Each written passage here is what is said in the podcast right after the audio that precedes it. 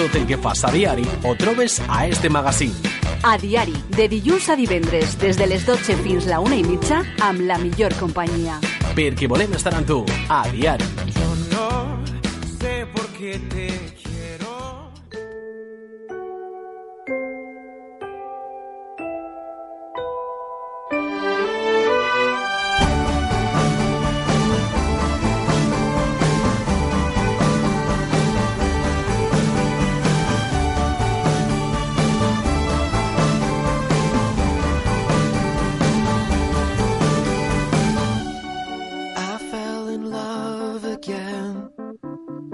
All things go, all things go.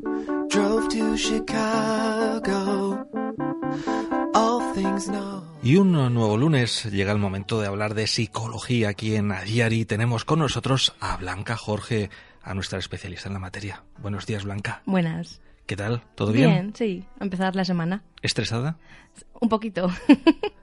Porque ese es el tema, o uno de los temas que vamos a tratar en el día de hoy, ¿no? El estrés y el trastorno de ansiedad generalizada. Hoy vamos a hablar de eso porque es bastante frecuente y común en nuestro día a día y a ver cómo podemos gestionarlo un poquito mejor. Vamos a explicar un poquito las diferencias para saber Exacto. en qué caso nos podemos encontrar y lo mejor de todo, que tiene solución. Sí, sí, sí, eso es- sí, sí, sí. Es el mensaje que quede claro. Por eso que vamos a dar pautas para poder solucionar estos problemas que afectan tanto a lo físico como a lo psíquico. Exacto, sí, sí. Porque hay gente que puede pensar, no, solo te afecta a nivel psíquico. No, no. No, pero es que tiene consecuencias también. en el cuerpo. Exactamente. Por eso con mayor eh, hincapié tenemos que ponerle medida. Y bueno, antes de comenzar, ¿cómo podemos contactar con Blanca Jorge si nos encontramos en una situación de estrés y queremos mm, solucionarlo cuanto antes? Pues físicamente aquí en Manises, en la calle Ramón y Cajal número 2, o si no, pues a través de mi página web blancajorge.com o de mi número de teléfono 600-712-444. Comenzamos y vamos a definir en primer lugar qué es el estrés. Es verdad que, pues eso, todo el mundo nos sentimos estresados de vez en cuando, pero no todo el estrés es malo y es verdad que también, pues eso, todos los animales tienen su respuesta de estrés característica y que puede llegar a salvarles la vida en un momento puntual, pero el estrés crónico sí que puede causarnos tanto daño físico como mental, como comentábamos antes.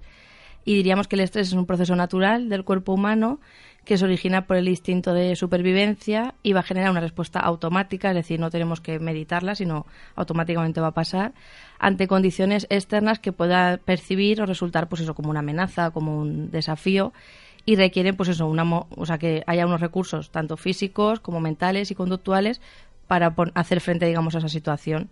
Y que a veces sí que es verdad que pueden perturbar el equilibrio emocional de la persona, porque a veces, pues eso, ese estrés puede ser crónico, no algo puntual o algo que se nos vaya de las manos y ahí es cuando hay que actuar. El problema es aún mayor entonces. Exactamente.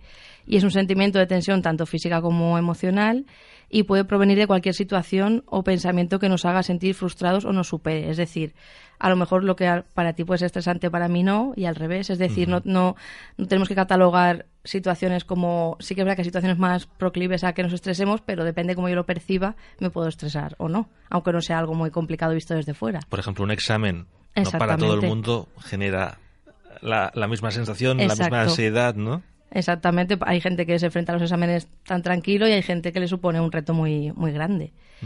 Y eso diríamos, pues eso, que es la reacción del, del cuerpo a un desafío o demanda. En pequeños episodios puede ser positivo, como pues por ejemplo nos sirve para evitar un peligro o ayudar a alguien en un incendio, un atraco, una situación así puede ser positivo, pero sí que es verdad que cuando esto, digamos, se mantiene en el tiempo o es una situación más, más allá, es cuando lo que decíamos antes nos puede generar esta factura física también. Y es verdad que en un primer momento diríamos que la respuesta de estrés es necesaria y adaptativa, porque es verdad, nos sirve para sobrevivir, pero cuando se prolonga o intensifica en el tiempo, ahí es cuando la salud en primer lugar, el rendimiento académico también o profesional, e incluso las relaciones personales eh, se pueden ver afectadas. Blanca, ¿cuáles serían las señales de estrés? Pues si hablamos, por ejemplo, de emociones, pues hablaríamos de la ansiedad, del miedo, la irritabilidad. Muchas veces percibimos, a lo mejor en personas que tienen una época muy estresante en el trabajo, pues que están irritables, no se les puede hablar, enseguida saltan. Si hablamos, por ejemplo, de los pensamientos, dificultad para concentrarnos, pensamientos repetitivos, excesiva autocrítica, es decir, yo me he hecho la culpa de todo y todo lo que pasa es mi culpa, olvidos, o preocupaciones por el futuro también. Si hablamos de conductas, pues podemos encontrarnos dificultad en el habla, risa nerviosa, llanto, apretar la mandíbula, que eso nos pasa muchas veces, aumento, o sea, aumenta el consumo de tabaco o alcohol y nos movemos mucho, nos notamos como hiperactivos. No, se para. Exacto. Y cambios físicos, pues serían los músculos contraídos, dolor de cabeza también muchas veces por la tensión, tensión en la espalda o en el cuello, malestar en el estómago, fatiga, etcétera, taquicardia. O sea, hay, hay bastantes respuestas. Vemos que hay muchas señales inequívocas de que estamos en una situación de estrés. Sí, sí, sí, nuestro cuerpo nos avisa. Lo que pasa es que muchas veces no, no, hacemos, caso, ¿no? Exacto. Vamos a diferenciar un poco ansiedad y estrés. Pues muchas veces sí que utilizamos ansiedad y estrés como, como sinónimos, pero porque en ambos casos se produce una reacción caracterizada por una alta activación fisiológica, pero digamos que el estrés es un proceso más, más amplio de adaptación al medio y la ansiedad sería una reacción emocional de alerta ante una amenaza. Por ejemplo, eh, dentro de los procesos de cambio que implica el estrés, digamos que la ansiedad sería la reacción más, más frecuente. No sé si se entiende un poquito la diferencia. Y la ansiedad elevada sí que nos puede generar estrés. Y a su vez el estrés es una de las fuentes más comunes de la ansiedad. O sea, sí que están muy relacionados esos dos términos, por eso se confunden. Pero diríamos que la ansiedad es el principal mecanismo de supervivencia con el que nacemos y digamos que nos ayuda a sobrevivir, sobre todo que la, especie ha perdurado gracias a esa ansiedad, porque nos hace estar alerta ante peligros, dificultades y digamos como estar precavidos por si hay que actuar. Atentos, ¿no? Exactamente. Y cada vez que percibimos un peligro, pues digamos que hay una serie de cambios en nuestro organismo que nos preparan para, digamos, hacer uno de los dos comportamientos, que sería luchar o escapar. Es decir, si me puedo enfrentar a ese peligro o si tengo que huir de ese peligro. Y aunque la ansiedad tiene mala fama, sin ansiedad no podríamos haber sobrevivido empieza todo nuestro cerebro cuando yo pues eso percibo un peligro o lo que yo percibo como peligro, que puede no ser, esa amenaza se recoge por nuestro sistema nervioso central, genera neurotransmisores y eso ya, digamos, estimula nuestro sistema nervioso autónomo y es cuando nuestro cuerpo se pone en acción para afrontar ese, ese peligro, digamos. Pues, por ejemplo, si yo voy a cruzar la carretera y veo que un coche no va a detenerse en un paso de cebra, por ejemplo, pues mi cerebro recoge esa imagen y ya pone en marcha una serie de procesos para que yo dé un paso atrás y no, y no siga es adelante. todo mecánico, ¿no? Exactamente, es instintivo, es automático, no podemos controlarlo, pero tiene ahí su función porque evitamos, por ejemplo, en ese momento cruzar cuando sé que no, que no debo cruzar. Es decir, nos hace actuar en cuestión de segundos. Y todas las respuestas físicas que acompañan a la ansiedad, pues eso, la taquicardia, que se nos acelera la respiración, que veamos a veces como si fuésemos en un túnel, las molestias en el estómago, etcétera, todo eso son reacciones propias de la ansiedad y digamos que tienen su justificación. El problema viene cuando nuestro cuerpo reacciona con esta ansiedad ante cosas que nosotros percibimos como un peligro, pero no son. Es decir, si por ejemplo yo, pues eso, voy a cruzar y un coche viene hacia mí, es un momento de activar esa ansiedad, pero si yo veo una cucaracha o veo una paloma o veo, pues en ese momento esa ansiedad no tiene que activarse. El problema viene cuando ahí sí que se ha activado por experiencias previas y ahí es donde hemos hecho esa mala conexión, pero que eso tiene solución también. Cuéntanos algunos datos sobre ansiedad que, que, son de gran interés, ¿no? Sí, son curiosos. El primero sería, pues eso, que las mujeres tenemos el doble de probabilidad de padecer ansiedad que los hombres. Y estas diferencias... Luego dicen que los hombres somos más tranquilos, ¿no? Pero es que los datos respaldan eso. Y estas diferencias, pues eso, se mantienen a lo largo de los años y tanto en países desarrollados como en vías de desarrollo. Y viene un poco por lo que tú dices de que sois más tranquilos. Es verdad que generalmente, porque tampoco se puede decir que todos seamos iguales, generalmente pues las mujeres llevamos más carga en el trabajo, en la casa, los hijos, etcétera. Entonces eso nos hace tener más probabilidad de que cualquier trastorno de ansiedad o estrés crónico nos, nos pase que a personas a lo mejor que tienen menos obligaciones. Pero eso es lo que dicen los datos. Hemos sido finos al decir tranquilos, ¿eh? sí. Y en segundo lugar tendríamos también que los jóvenes tienen también más probabilidad de padecer ansiedad independientemente de la cultura, de, de, es decir, del contexto, las personas menores de 35 años tienen más probabilidad de sufrir estos trastornos de ansiedad y esta conclusión se cumple para todos los países excepto Pakistán, donde las personas de mediana edad son las que tienen la tasa más alta de ansiedad. O sea, ahí sería al revés. Pero en general, yo creo que será también por la época de, en los estudios, por encontrar trabajo. Es decir, eh, independizarte son épocas en las que tomas decisiones vitales que a lo mejor a partir de los 35 o 40 años ya son. una vida más estable. Exactamente.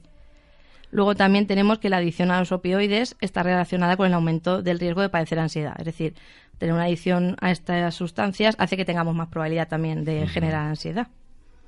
También las personas adictas al juego que está ahora muy De moda, por desgracia. Sí. O a Internet también tiene más probabilidad de sufrir ansiedad. Además del abuso de opioides que decíamos, la adicción al juego y a Internet son otras conductas que, claro, al final tú piensas que una adicción sí o sí va a, llevar, va a conllevar ansiedad. En todo el mundo, por ejemplo, un 37% de los adictos al juego padecen trastornos de ansiedad, o sea que es algo que va de la mano casi siempre. Mientras que los estudios realizados sobre la adicción a Internet muestran que la propensión a la ansiedad es más del doble en personas adictas a Internet que en otros grupos de control. Es decir, en personas con otras adicciones no es tan probable que tengan ese trastorno de, de ansiedad. Ese síndrome de abstinencia, ¿no? En el momento que te falta el juego, te falta internet o te faltan otras sustancias, ¿no? Eh, te pones muy nervioso y... Exactamente. Entonces, ahí hablaríamos al final de dos, dos trastornos o dos enfermedades. También es verdad que hay ciertas enfermedades que están asociadas a unos índices altos de ansiedad, por ejemplo, las personas que padecen enfermedades de cardiovasculares, cáncer, enfermedades respiratorias, etcétera, tienen más probabilidad también por el episodio que están pasando de sufrir ansiedad. De hecho, los enfermos de cáncer presentan un, un índice de ansiedad entre el 15 y el 23%, que también se, se aplica este porcentaje a las personas que sobreviven al cáncer y a las personas de las, o sea, a las parejas de las personas que lo padecen. Es decir, al final estar eh, viviendo con tu pareja un proceso tan complicado también hace que tengas más probabilidad de tener ansiedad. Y también si hablamos de un pasado traumático puede ser causa de un elevado índice de- de ansiedad, pues por ejemplo las personas que han experimentado algún tipo de situación traumática también presentan elevados índices de, de ansiedad.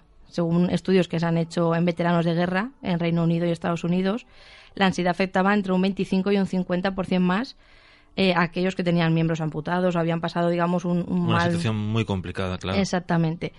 Y también, por ejemplo, cuando hablamos de abusos sexuales, también tenemos entre un 2 y un 22% más de, de probabilidad de pasar un problema de, de ansiedad. Ese miedo, ¿no? Que pueda volverse a repetir la situación. Exactamente.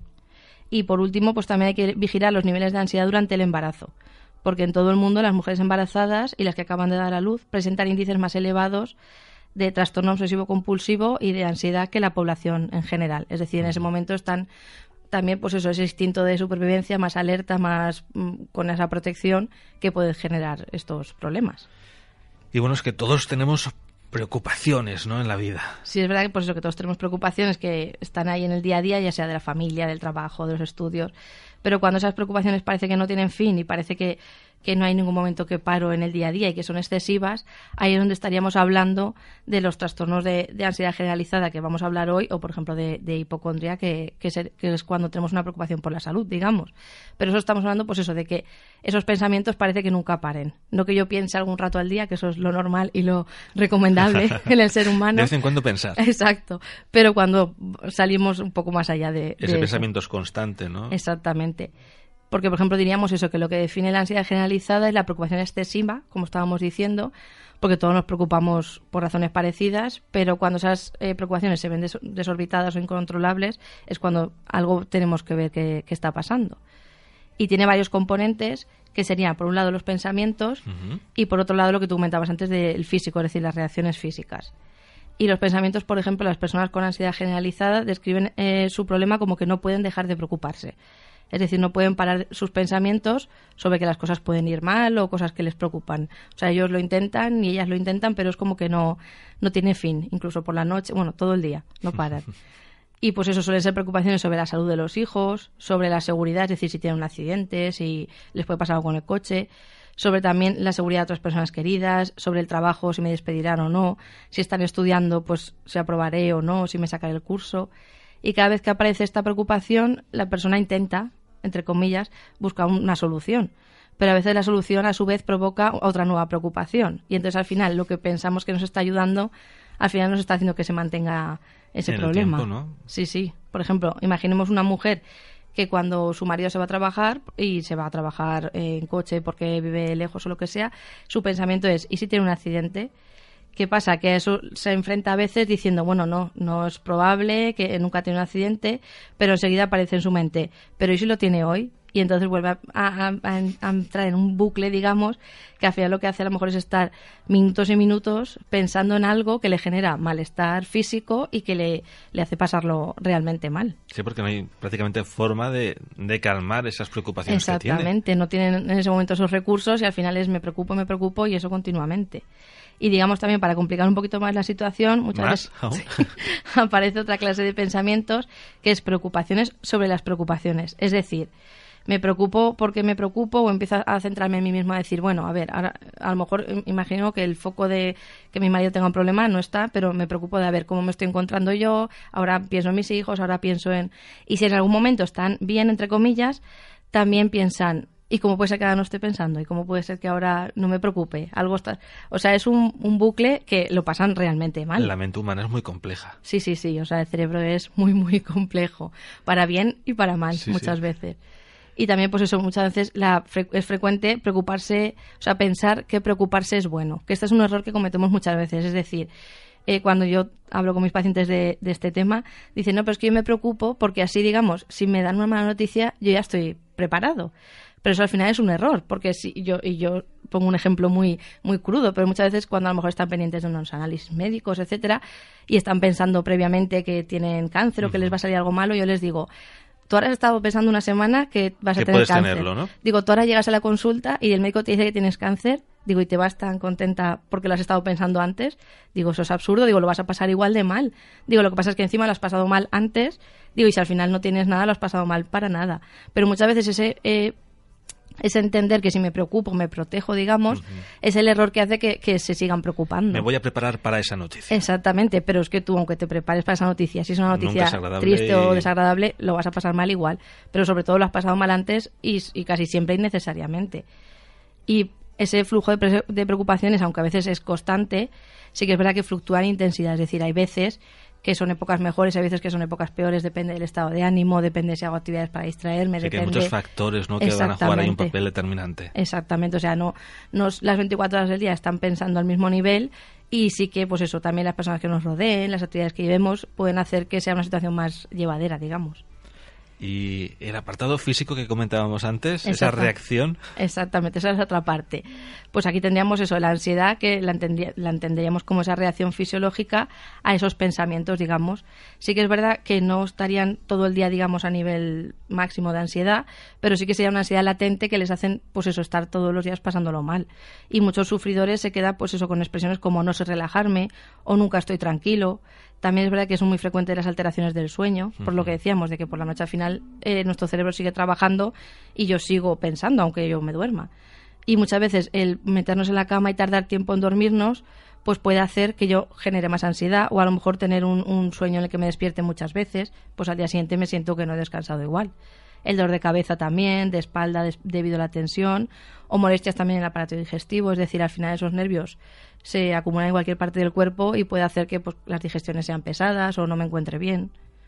Es o decir, que, o que la espalda, vamos, eh, Sí, sí, que me noté tenso, me noté exactamente. Es decir, un, un, un combo muy, muy malo. Pero bueno, Blanca, ¿cuál es el tratamiento de la ansiedad generalizada? Danos una solución, por favor. Pues los tratamientos que han demostrado una mayor eficacia, diríamos, serían los que están basados en procedimientos cognitivo-conductuales. ¿Qué quiere decir eso? Que vamos a trabajar por un lado los pensamientos, porque decíamos que era un componente muy importante, y por otro lado las conductas. Y son los que la evidencia científica respalda, sobre todo a largo plazo. Porque ya no es importante que también eh, superar ese momento malo que estamos pasando, pero también es importante que eso no se vuelva a repetir. O si se vuelve a repetir pasados los meses o los años, yo sepa darme cuenta antes de tiempo y poner remedio Saber para reaccionar, no. ¿no? Exactamente. Entonces, con los datos, son- este tratamiento es el que más respalda esa prevención de recaídas, digamos. Porque vamos a aprender a cambiar nuestros pensamientos y a controlar nuestras emociones. Y las técnicas más o menos que son más efectivas serían, por ejemplo, en primer lugar, información, informar al paciente sobre la naturaleza de la ansiedad, es decir, muchas veces si sabemos lo que nos está pasando, nos va a generar menos miedo o menos incertidumbre y eso va a hacer que nos pase menos, pues saber los mecanismos básicos, saber cómo funciona, explicar los síntomas, las relaciones que hay entre pensamiento, emoción y acción.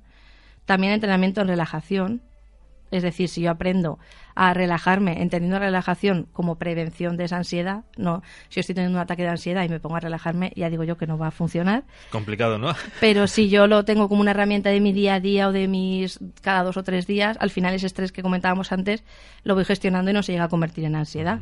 Pues con una respiración diafragmática lenta, por ejemplo, o con muchos tipos de, de relajación, podemos ir haciendo que esa situación se vaya alargando. También identificar y neutralizar eh, los procedimientos contraproducentes. Es decir, muchas veces pensamos que estamos haciendo algo bien para solucionar mi problema, como lo que decíamos de los pensamientos, pero en realidad lo que estamos haciendo es mantenerlo. Entonces, identificar esos, esas estrategias mal utilizadas para no seguir utilizándolas. También prevención de las conductas de preocupación, entrenamiento en técnicas de solución de problemas y organización del tiempo. Muchas veces llegamos a un problema de ansiedad por no saber solucionar los problemas, por no saber tomar decisiones, por no saber organizarnos. Entonces aprender a eso también es... Se te acumulan ¿no? las Exactamente. tareas y, y veo que no llego y... No sé por dónde tirar. Exacto. Entonces eso es importante también aprenderlo. También terapias cognitivas, lo que técnicas cognitivas, lo que decíamos de los pensamientos, pues eh, controlar los pensamientos automáticos, también para favorecer estos cambios podemos utilizar ejercicios estructurados, eh, experimentos conductuales que se llaman, es decir, ponernos a prueba y ver que al final lo que yo me da miedo que pase al final no pasa. También exposición controlada y progresiva a situaciones que nos den miedo, desarrollar habilidades sociales y mejorar la calidad de las relaciones interpersonales, porque muchas veces estos problemas también vienen por no saber decir que no, por no saber pedir ayuda, por no saber gestionar esas situaciones sociales bien, entonces aprender a eso también. Y también planificar actividades agradables y placenteras, es decir, eh, lo que digamos que al final la balanza entre lo que me obligo a hacer, porque es el trabajo, por lo que sea, y actividades que me gustan, pues que esté bastante compensado. Para que al final, de arena, ¿no? Exactamente, para que al final todo lo, malo, entre comillas, o lo obligado que tengo que hacer, tenga luego su recompensa en actividades que me gustan. Y estos son algunos, digamos, de los recursos terapéuticos más conocidos y sobre todo que están comprobados que funcionan. Los tratamientos los desarrollamos individualmente y la duración, digamos, oscila entre seis meses y un año. También depende de lo que la persona se implique, que eso lo hemos hablado alguna vez. Es decir, si yo voy a psicólogo pero no me implico mucho, pues puedo estar de por vida, entre comillas. pero, si me implico y cambio y hago las tareas, etcétera, pues menos estaré. Es importante, ¿no? Hacer caso a esos consejos y tampoco pensemos que de la noche a la mañana vamos a solucionar el problema. Exactamente, sí, y sobre todo yo muchas veces se lo pregunto a mis pacientes, a lo mejor, ¿cuánto tiempo llevas así? Y casi siempre son años, nunca, poca gente te habla de meses. Y entonces dices, si estás años así, pasándolo mal, no, no pensemos que ahora en cuestión de un mes vamos a estar... No tienes la varita mágica. Exactamente. ¿no? Pero sí que es verdad que desde el primer momento, si vamos cambiando cosas, en pocos meses podemos ver resultados bastante grandes y eso también muchas veces nos motiva para seguir adelante. Pero sobre todo eh, vale la pena porque como hemos comentado son son personas que lo están pasando bastante mal en los pensamientos la ansiedad etcétera. Entonces vale la pena poner remedio para que esa situación mejore. Ya sabemos el estrés que es un proceso natural que viene del instinto de supervivencia tiene solución o vamos a intentar Exacto. que nos afecte lo menos posible. A veces es necesario también tenerlo sí sí sí es necesario pero hay que saber gestionarlo ahí está la clave Blanca, para finalizar, como siempre, recordamos cómo vamos a poder contactar contigo. Pues aquí en Manises, en la calle Ramón y Cajal número 2, a través de mi página web blancajorge.com o de mi número de teléfono 600-712-444. Muchísimas gracias, Blanca. Y estábamos haciendo cuentas antes de entrar en directo y no vamos a volver a hablar contigo, no es que no quedamos, ¿no? Es que también tenemos un lunes festivo, será el 1 de julio. Sí, sí, ahora vais a descansar un tiempo de mí. Bueno, pero siempre ya saben nuestros oyentes que también tenemos en nuestro canal de Evox mm. las secciones para poderte escuchar y recuperar otra, otros temas que hemos tratado a lo largo de las semanas. Muchísimas gracias, Blanca. A vosotros.